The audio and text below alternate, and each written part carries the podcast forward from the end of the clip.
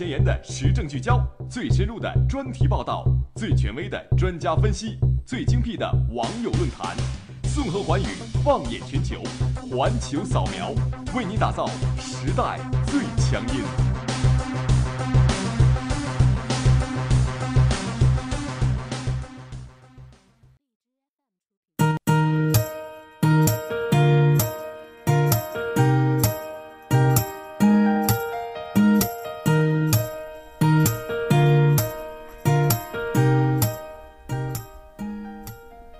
各位听众，欢迎收听 FM 九十五点二浙江师范大学校园之声。那么这节又到了我们环球扫描的时间了，我是主播陈鼎，我是甜甜。嗯，那么首先今天我们的环球扫描呢，就带大家来扫描一下我们附近或者是我们国家或者是世界发生了一些什么样的大事儿。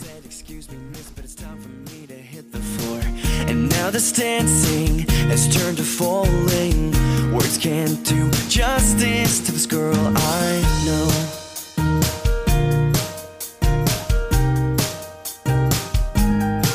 And it's those deep breaths that get me through the time she's standing next to me. She's nothing short of lovely.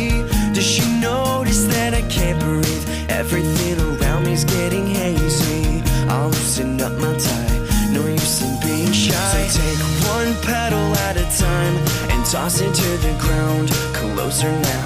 I'll touch your lips to mine and feel how we have to hold our breath to make sure we don't miss one moment tonight.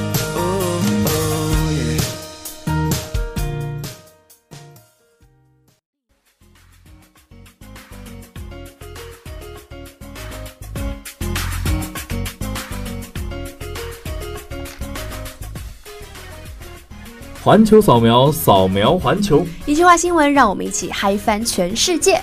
长沙一交警大楼挂起了创收一个亿的横幅。年底了，先定他一个小目标，罚他一个亿。嗯，某高校为了防止学生双十一时花钱过多，决定从十一月十号晚上开始断网，屏蔽手机信号。校长一定是为了给自己留点钱过年，所以才制定这一规定。印度一男子喜好吸毒蛇，被毒蛇咬之后呢，高兴了一个月。这个人我听说过，他叫百毒不侵的欧阳锋。韩国呢，最近发生了数十起的电信诈骗案，骗子声称自己是总统，骗走巨款。小伙子你好，我是秦始皇，我需要你给我两千块来解冻我的百万雄狮。日本公主自愿放弃公主身份，嫁给普通平民。婚礼上收的份子钱已经可以让小伙子不用奋斗了。沙特一女子因为在演唱会上拥抱偶像而被捕入狱。早就跟你说过的啦，追星的风险很大的喂。意大利一停车场起火，百辆玛莎拉蒂被烧毁，保险公司赔钱赔到哭。保险公司现在好后悔自己接了这一单。伦敦拍卖计划行拍卖乾隆晚年所穿的龙袍。我希望有一天，我穿过的衣服也能被人拿来拍卖。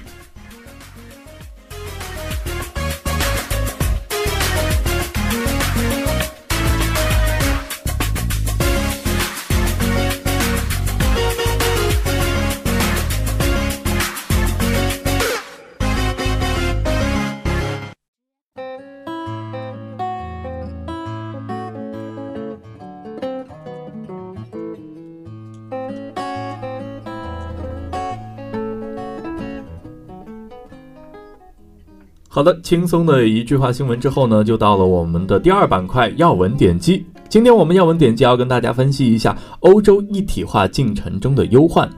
据海外网十月二十四号报道，当地时间的二十三号，于斯特拉斯堡举行的欧盟会议上发生了戏剧性的一幕。在得知欧盟拒批意大利的预算案之后，意大利欧洲会议议员欧卡把自己的皮鞋拍在了相关的文件上，反复的碾压。这一刻，西装革履的议员似乎忘记了自己的身份，难掩心中的怒火。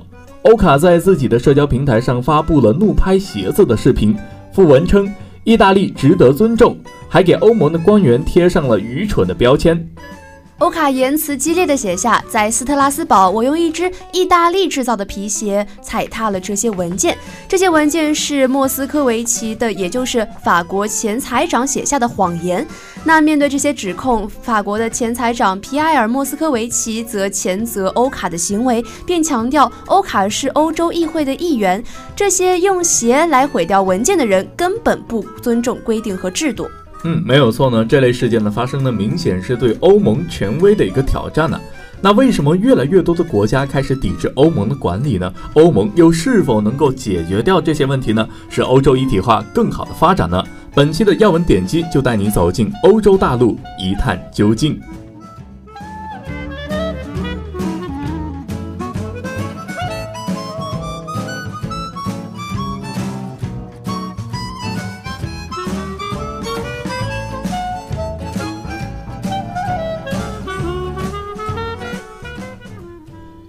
首先，我们来说一下为什么会发生这样的事情呢？首先是意大利方面的对欧盟中的不满，因为报道中的这起事件的，起因源自于意大利提交的二零一九年度的财政预算案。嗯，那么这份的这个意大利的二零一九年的预算案中呢，意大利提出赤字目标设定为国内生产总值的百分之二点四，欧盟呢则认为这则预算案藐视欧盟关于。赤字应该稳步下降，达到预算平衡的要求，并且呢，在当地时间的二十三号，欧盟委员会拒绝批准意大利二零一九年的财政预算案，还要求意大利方面在三个星期内提交新修改的文件。不过呢，意大利总理呢孔特在稍早前就曾表示，意大利政府没有准备第二份文件。没有准备第二份文件。从这句话中，我们就可以看出，其实意大利对于这个事情是非常强硬的一个态度，嗯也反映出了意大利方面的非常非常的不满了啊。对，但其实欧盟在这次事件中也不好过。自从二零一三年以来呢，欧盟的委员会从来没有要求一个国家修提交修订版的预预算案。此因此呢，这次事件是史无前例的，也让意大利的同欧盟的国那个关系陷入了僵局。如今呢，意大利方面的态度十分强硬，是寸土不让，根本没有谈判跟交流的态度。嗯而欧盟呢，也不会让自己的威信轻易的受损。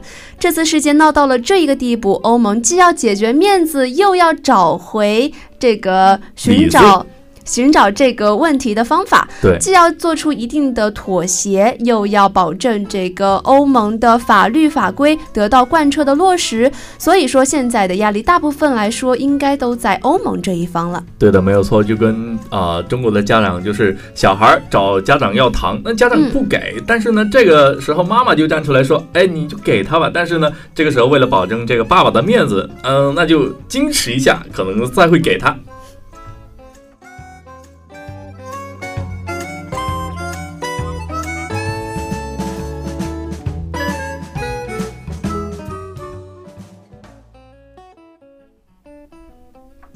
嗯，再说一下我们这个欧盟的作用吧。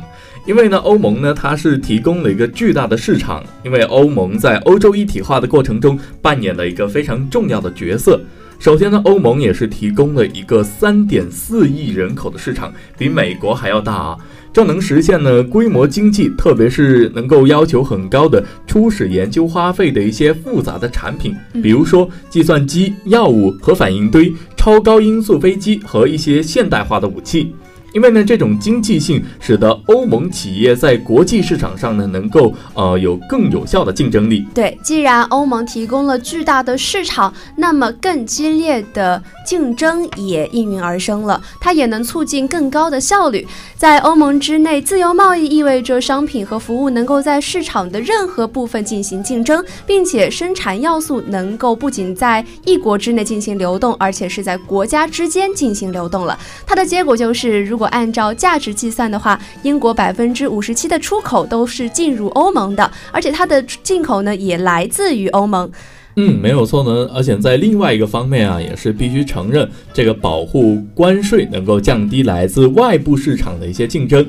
因为呢，欧盟国家呢所享受的规模经济和竞争的这个增加，嗯能够更快的去产生这个增长率，但是也有可能产生的情况是呢，欧盟增加了呃这个增长的预期，从而引起了增长。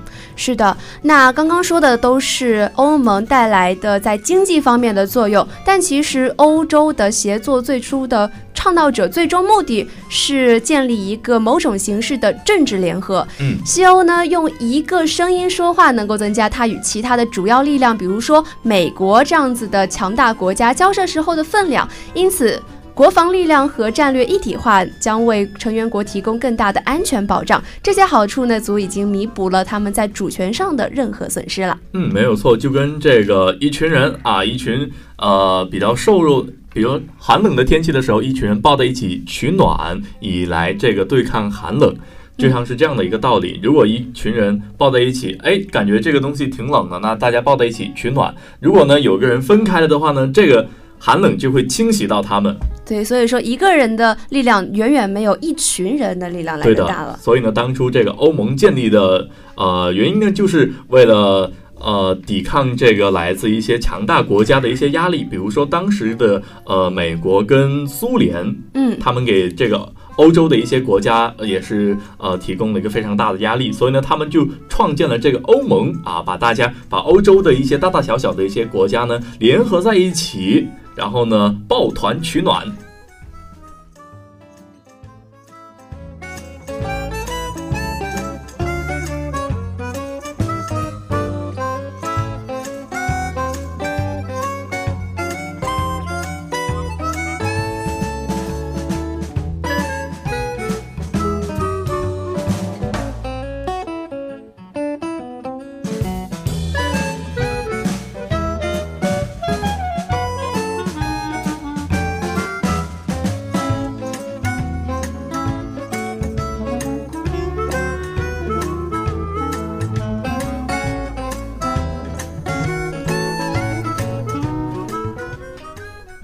那刚才也是说到了欧洲一体化的一些好处，那现在要说到它的问题了。那一第一个问题呢，就是呃，欧洲一体化的进程呢比较缓缓慢对因为欧盟自从这个成立开始呢，一直是以这个经济建设为基础啊，就是有钱啊，各国通力合作，互相利用这个市场和资源，使得这个欧盟各国在经济发展上呢，也是取得了非常巨大的进步。呃，因为呢，一个统一的欧洲市场已经建立起来了。对，但是现在呢，欧盟正在面临一个巨大的问题是什么呢？政治一体化远远达不到他们经济一体化的发展程度，因为呢，各国好像只想为自己谋求这个经济利益，而在敏感的政治领域，各国都有所保留。对，就像刚刚我们说过的，其实欧盟最初创立起来的最终目的就是形成某种形式的政治联合，用以对抗那些强大的国家，使得自己在国际地位上有一些些的地位啊。嗯，那么。既然各国都有所保留，这就使得欧盟呢难以实现统一的管理，许多的政策的推行遭到了挑战。欧洲的一体化并不是简简单单的经济一体化，还包括了政治的一体化。对的。所以要想达到最大的效果的话呢，欧盟各国还要在政治上保持基本的一致。但是呢，政治一体化也是最难的。实现的。对了，因为就是在欧盟的各个成员国之内呢，总会有一些不信任欧盟的一些政治党派的存在。就像刚刚我们的新闻前言里面就说到的，意大利、嗯他们在欧盟的会议上面用皮鞋，怒拍这个文件，对，这就表明了他们的强大的愤怒，也说明他们其实是不服气现在的欧盟的。对的，对的，就像一个淘气的孩子不服气这个家长的管理。嗯，所以说欧盟的政治一体化其实还有很长很长的一段路要走。对的。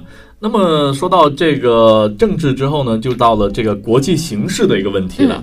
因为呢，这个欧盟不再是上个世纪九十年代创建的那个欧盟了，因为那个时候呢，欧洲呢也是走向一体化呢，也是当时的环境造成的一些必然的结果。因为当时呢是美国跟苏联在争霸，两个庞然大物的面前，欧洲一个单单的一个小国呢是对抗不了这种庞然大物的。对，而在九十年代苏联解体之后的美苏的冷战也是正式的结束了。在这个时候呢，欧洲的各国在美苏中的对抗也被分成的两大阵营中也宣告不复存在。加上上上世纪欧洲普遍的经济低迷的原因，欧洲各国也自然的积极的寻求联合重振欧洲的雄风。嗯，但是呢，现在已经过去了几十年了，嗯二十几年已经过去了。如今的欧洲呢，也不再是当年的样子了，就跟我们时常说的，你变了。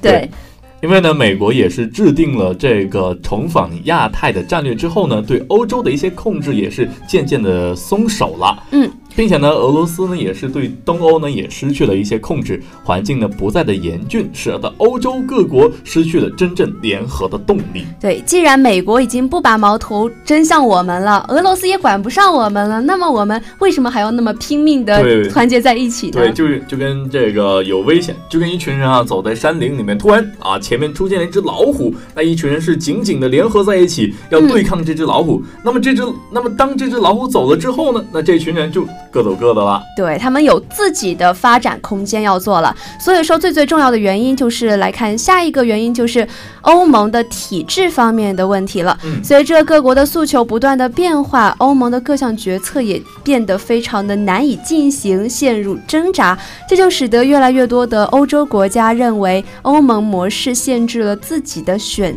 择。自己其实有很多想法，有很多的发展空间，可是每次都被欧盟的规定框住，让自己错失了很多的发展机会。对的，而且这些国家认为，就是欧盟繁琐的规则，让正在这个欧盟各国的竞争力消逝，让欧洲落后于美国、中国等一些国家。对，这是他们不愿意看到的，也是我们欧洲一体化现进程中的所面临的一个非常严重的问题。对的，还是刚才举的那个例子，就是一个中国家长，就是一个父母，然后一群孩子，哎，这个父母说你不能做这个，你不能做那个，你不能有这种想法，就跟这个父母，这个孩子的眼中啊，就是这个父母就是封建时代的老父母，你用你的想法已经过时了，不符合时宜，你不能这么说我，我是新世纪的人才，这样的，呃。觉得限制了这个孩子的想法，对，所以欧盟内的成员国都是不那么服于管教的，觉得自己已经足够强大了，能够出去闯一闯，没有必要再待在欧盟里面了。对的。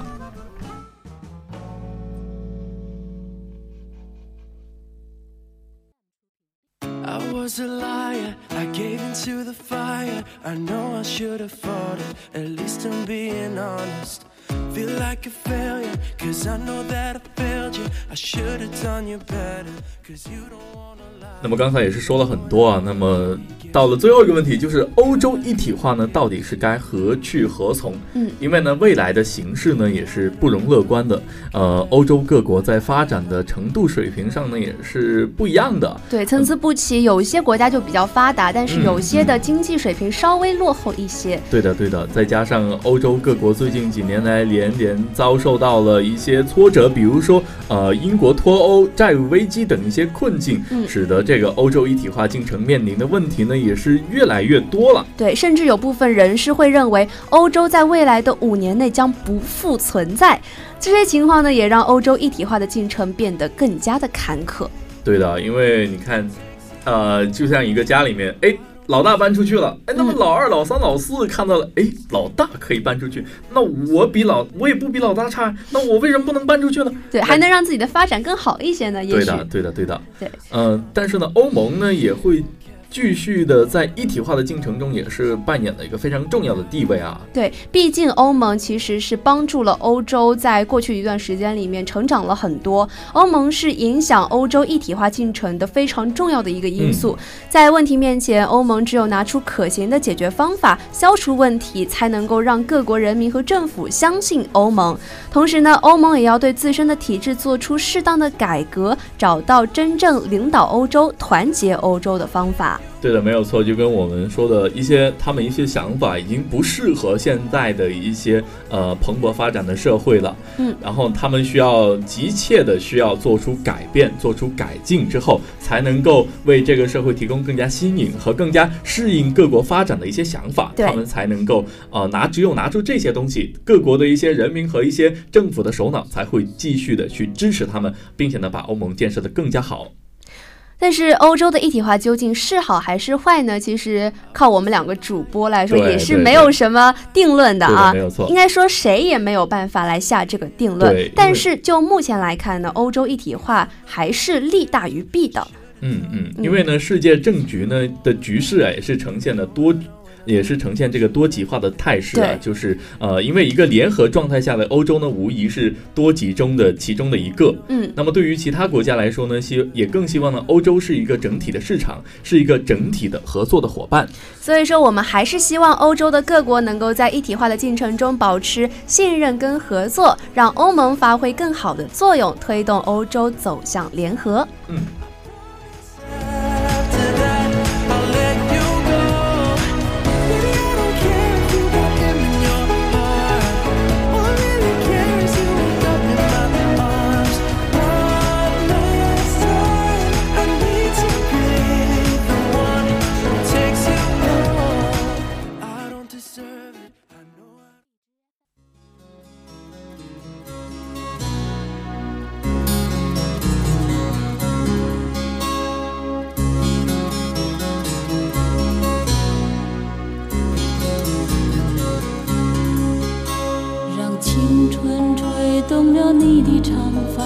让它牵引你的梦。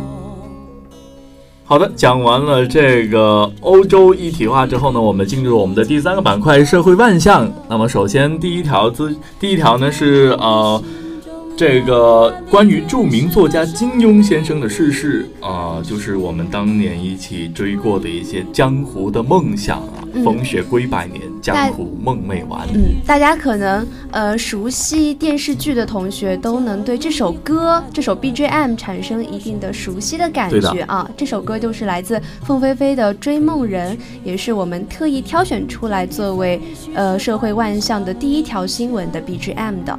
嗯，因为呢，据这个环球网的十月三十号转香港《明报》报道，《明报》的创办人和这著名作家查良镛，又名金庸逝世，享年九十四岁。对，相信有很多人其实都看过金庸的作品，比如说《鹿鼎记》。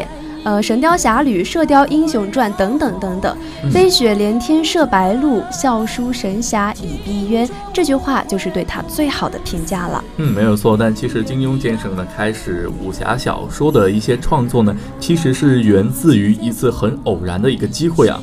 呃，当时报纸的总编辑邀请金庸先生接替梁羽生先生写那个武侠小说。对虽然他之前呢从来没有写过这种小说啊，但是凭借他对武侠小说的了解和喜爱，那么金庸先生呢还是欣然的接受了这个任务。对，并且呢，他把自己名字中的“庸”字拆开，做了一个笔名金庸。《书剑恩仇录》呢，正是他的第一部武侠作品了，作品也因此一炮而红。此书成功之后，金庸又在短短的几年内创作了《碧血剑》《雪山飞狐》和《射雕英雄传》等等作品，一时间风靡了全港。十余年间，他写下了十五部洋洋大作。对的，没有错。曾经有个人去问金庸先生，他说：“人的一生该如何去度过？”嗯先生曾经回答说呢：“大闹一场，然后悄然离去。”因为呢，我们人生在世啊，就是就像一部小啊、就像一部武侠小说，前半生就像小的时候的我们去肆意奔腾，去挥霍自己的青春；后半生的时候呢，在不断的努力学习一些东西，而且呢，我们也是希望能够时间过得慢一点，再慢一点啊、因为我们好像这一代九零后，嗯，就是人们说我们九零后是一个逝去的时代，就是我们喜欢的一些球星已经退役了，看过的一些漫画呢也是完结了，听过的歌手隐退了，读过的作家去世了。但是呢，我们也是长大了，也迎来了一些失去。对，那不管怎么说，我觉得用一首诗来概括，呃，这次事件也是非常的好。儿女情长今犹在，江湖侠骨已无多。再再见了金金庸再再见了江江湖。你曾空独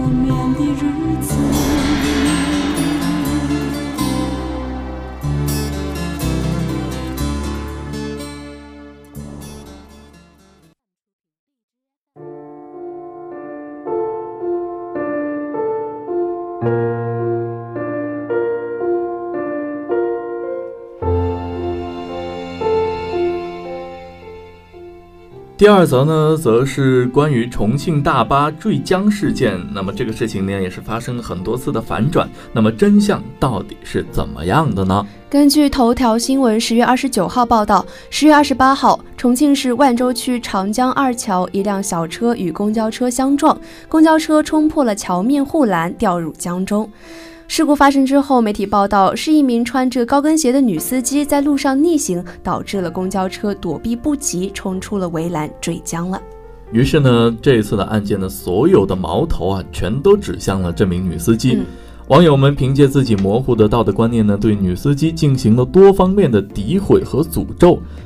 但是在事故发生的不久之后，根据警方初步确认，这次的坠江事故是公交客车在行驶过程中突然穿过了中心的实线，撞击对向正常行驶的小轿车后冲上路沿，撞断围栏，坠入江中。可以说，小轿车的车主其实是一个无辜的受害者。嗯的，因为呢，在二号查明之后呢，发现坠江的原因呢，是因为乘客跟司机发生了。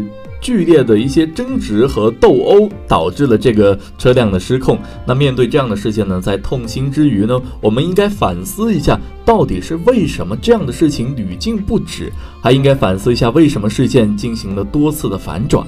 对，其实这条新闻出来之后呢，甜甜也是听到了很多很多个反转。到目前为止，我听到了有四个反转。第一个呢，就是大家纷纷把矛头指向这个女司机，说她穿高跟鞋，说她是一个女性的司机，所以说她会造成这么严重的事故。还在想啊、她可能会在牢里蹲蹲上多少年呢？嗯，第二个反转呢，是源于司机在前一天唱的一首歌。有很多网友纷纷猜测，他是不是产生了轻生念头呢？直到视频播放出来，人们又开始纷纷的责怪那位在中途下车的乘客，嗯，怪他为什么要跟嗯、呃、司机来对。其实这样的事情啊，一开始发生的时候呢，我们应该去理性的去看待这类的事情。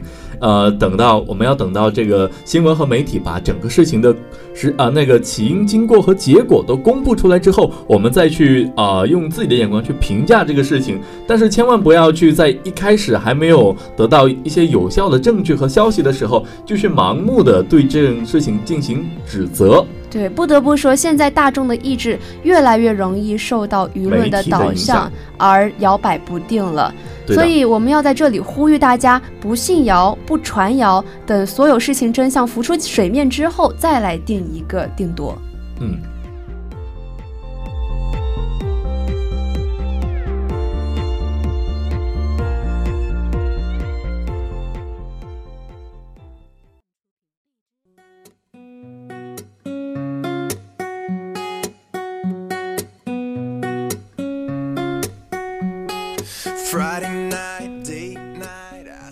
好的，来到我们最后一板块世界地理。那么今天的世界地理将介绍几个适合避寒的旅游的好去处，让整个冬天不再的寒冷。天气呢是越来越冷了，就连太阳就仿佛是没有温度的。嗯有多少人已经不得已又套上了秋裤？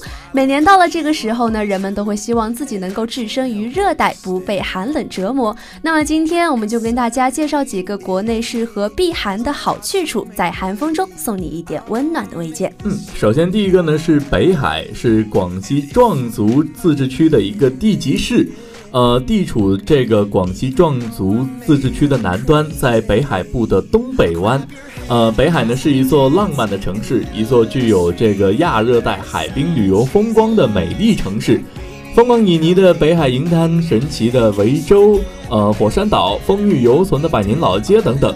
丰富优质的旅游资源呢，使其成为中国优秀旅游城市。那么北海的历史文化底蕴丰富，而且呢也是保留了许多原汁原味的传统习俗，有很多的特色美食。那么这座城市一定是旅游避寒的好去处之一。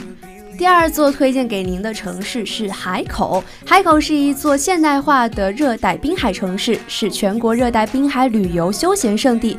它不像三亚那般的喧嚣，却尽显了浪漫情怀。它地处低纬度的热带北缘，属于热带性的季风气候，日照时间长，辐射能量大，最高平均气温在二十八摄氏度，最低平均气温在十八点八摄氏度左右，可以说是四季常青，温暖舒适。冬天在海口住几天。天，应该算是一种享受了。嗯，说完了海口，说三亚。那么三亚呢，其实是中国唯一一个集山海河、热带雨林、湖泊、温泉、漂流于一体的城市，拥有了这个风光旖旎的这个海滨风光，并且呢，年均平均的气温在二十五点五摄氏度。冬天来临之际呢，三亚又到了旅游旺季，全国各地的旅客，特别是我们的东北人，嗯都特别喜欢前往三亚旅游度假。因为三亚不仅是中国著名的过冬城市，而且呢也是特别具有国际影响力的海岛休闲胜地。绝美的海滨风光令三亚成为了中国最著名的海滨旅游胜地，享有“东方夏威夷”的美称。那这次给您推荐的三所城市呢，既能让你远离寒冷，又是在国内，所以相对比较便宜。有这么好的选择，那么我们不妨在寒假的时候找这些地方去逛一逛吧。嗯，那么时间也是差不多了，我们再来说一下我们的这个今天这个环球扫描的一些主要的东西。